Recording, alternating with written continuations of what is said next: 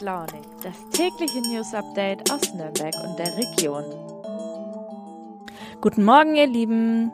Ihr hört wieder eine neue Folge Früh und Launig. Es ist Mittwoch, der 18. Mai und ich bin Alena. Ich hoffe, ihr seid fit und gut erholt in diesen Tag gestartet. Ich will mich ja meistens früh noch mal eine Runde ins Bett legen, aber mir wurde gesagt, Kaffee soll da helfen.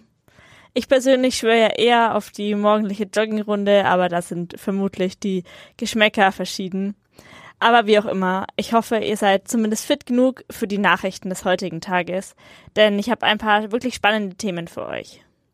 Und zwar geht es um Menschen mit Behinderung und ein Angebot, das sie auf ihrem Weg in die Arbeitswelt unterstützen soll. Dann sprechen wir über den Lieferdienst Flink. Da scheint doch nicht alles ganz so rosa zu sein, also zumindest abgesehen von der Kleidung. Die ist rosa. Und zum Schluss beantworten wir die Frage, selbst anbauen statt einkaufen, lohnt sich das?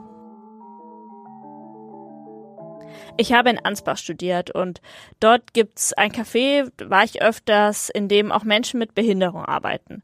Und ich finde, es ist eine total schöne Sache und ist auch gar nicht so selten. Also auch in Nürnberg und in Erlangen gibt es solche inklusiven Betriebe. Leider finden aber viele Menschen mit Behinderung keinen Zugang zum ersten Arbeitsmarkt. Entweder weil sie keine passende Stelle finden oder weil es Vorteile gibt. Es gibt bauliche Hindernisse oder weil sie keine Unterstützung bekommen. Viele Menschen mit Behinderung arbeiten daher in so speziellen Werkstätten. Dabei gibt es sogar gesetzlich verankerte Angebote, um Menschen auch sozialversicherungspflichtig zu beschäftigen. Der Bezirk Mittelfranken hat jetzt darüber in einer Veranstaltung informiert und meine Kollegin Anne Kleinmann war auch dabei. Hallo Anne. In Deutschland gibt es das Bundesteilhabegesetz, also ein Gesetz, um Menschen mit Behinderung zu stärken und auch Selbstbestimmung zu fördern. In diesem Gesetz ist auch das Budget für Arbeit festgesetzt. Kannst du uns erklären, was das genau ist? Also ganz grundsätzlich wurde dieses Budget für Arbeit geschaffen, damit Menschen mit Behinderung mehr in der Arbeitswelt teilhaben können und auch mehr Wahlmöglichkeiten haben, was sie machen wollen. Das heißt, man hat damit jetzt die Möglichkeit, nicht mehr nur in einer Werkstatt zu arbeiten, sondern man kann sich auch auf einen Arbeitsplatz in einem Betrieb bewerben. Und dort in dem Betrieb wird man dann angestellt, wie auch die anderen übrigen Kollegen, und erhält auch das gleiche Gehalt. Der Arbeitgeber wiederum erhält einen finanziellen Ausgleich dafür, weil natürlich ist es so, dass wenn man eine Behinderung hat, man gegebenenfalls nicht die gleiche Arbeitsleistung bringen kann wie die übrigen Kollegen und dafür bekommen Arbeitgeber eben eine Entschädigung von bis zu 75 Prozent des Gehalts. Und Zusätzlich werden auch die Kosten für die Anleitung und die Begleitung am Arbeitsplatz bezahlt.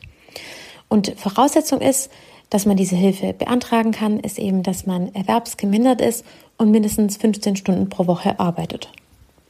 Bei der Informationsveranstaltung wurde aber auch deutlich gesagt, dass es einige Probleme gibt. Wo hakt es denn? Ja, also es hakt tatsächlich noch an einigen Stellen. Ich muss dazu sagen, das war ja eine Informationsveranstaltung für Menschen mit Behinderung, aber natürlich auch für deren Familien und Angehörige aus der Region, also vornehmlich aus Mittelfranken. Und in Mittelfranken ist eben der Bezirk Mittelfranken dafür zuständig, Anträge für das Budget für Arbeit zu genehmigen. Und die Expertinnen und Experten, die bei der Veranstaltung waren, meinten halt alle einhellig, dass diese Genehmigungsphase beim Bezirk momentan noch sehr lange dauert, also tatsächlich mehrere Monate. Eine Expertin meinte zu mir im Gespräch, dass es Minimum sechs Monate sind. Und das ist natürlich noch eine sehr lange Zeit. Viele Arbeitgeber wollen auch gar nicht so lange warten, bis sie die Zusage haben. Also da gibt es auf jeden Fall noch Verbesserungsbedarf. Es gibt aber auch ansonsten noch andere offene Fragen, zum Beispiel was die Rente angeht.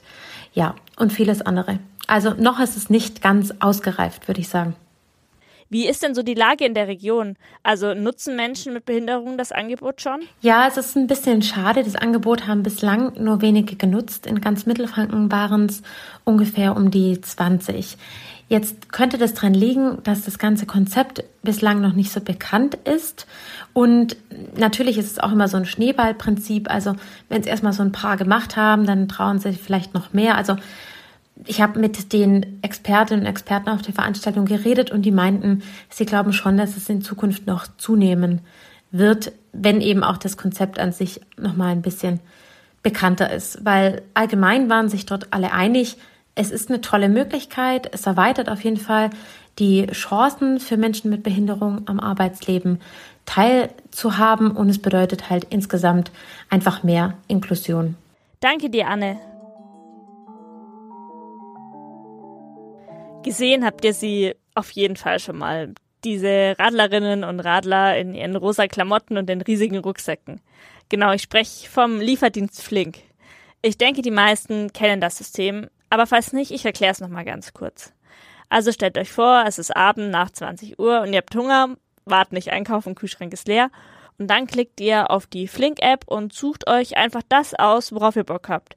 Und innerhalb weniger Minuten klingelt der Mensch in rosa Klamotten an eurer Tür und bringt die Sachen. Und das Ganze kostet dann auch nur 1,80 Euro Liefergebühr. Ich muss sagen, ich habe es noch nicht ausprobiert, aber viele aus meinem Freundeskreis nutzen das. Und es scheint sich also zu lohnen, denn in Nürnberg, in Fürth, in Erlangen gibt es dieses Angebot inzwischen. Ich finde, eigentlich klingt das Prinzip ja nicht schlecht, aber wie so oft gibt es auch hier eine Schattenseite. Zumindest scheint es so. Aber ich fange mal von vorne an. Denn damit so ein System funktioniert, braucht es ja nicht nur die Kundinnen, die das dann bestellen, sondern es muss ja auch Leute geben, die die Bestellungen packen und dann ausliefern. Picker und Rider werden sie in diesem Unternehmenssprech genannt. Schaut man sich mal die Website von Flink an, dann scheint das nicht nur ein toller Dienstleister, sondern auch ein toller Arbeitgeber zu sein. Da ist dann die Rede von Festanstellungen, unbefristeten Verträgen, Krankenversicherungen, bezahlten Urlaubs- und Krankheitstagen. Doch ganz so rosig scheint es nicht zu sein. Ehemalige Mitarbeitende haben da andere Sachen erzählt. Ihre Namen werde ich hier nicht nennen, weil sie natürlich anonym bleiben wollen. Zehn Picker, also das sind die, die in den Lagern die Ware zusammenpacken, die haben alle ihre Kündigung bekommen.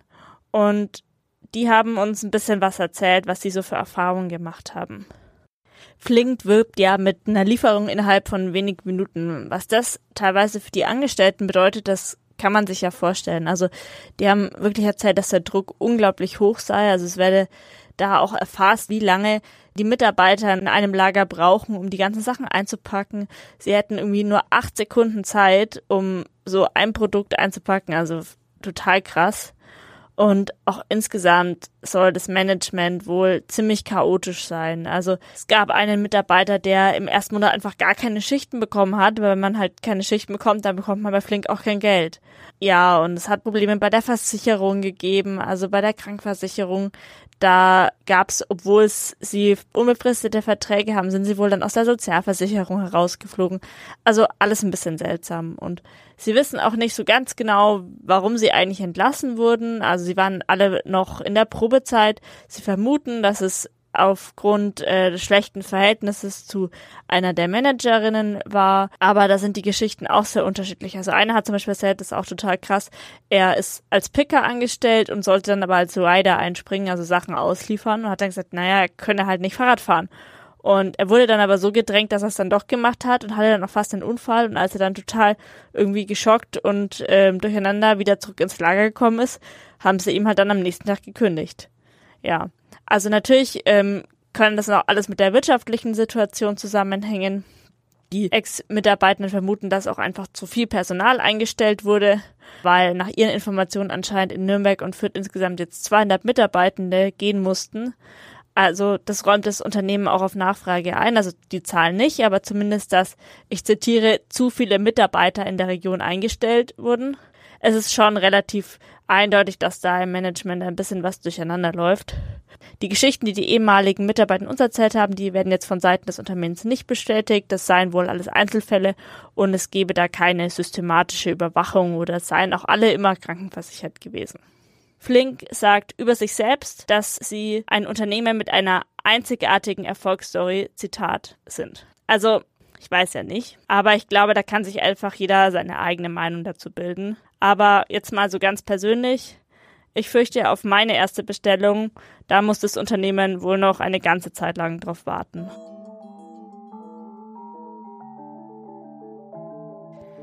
Auch bei meinem nächsten Thema geht es um Lebensmittel.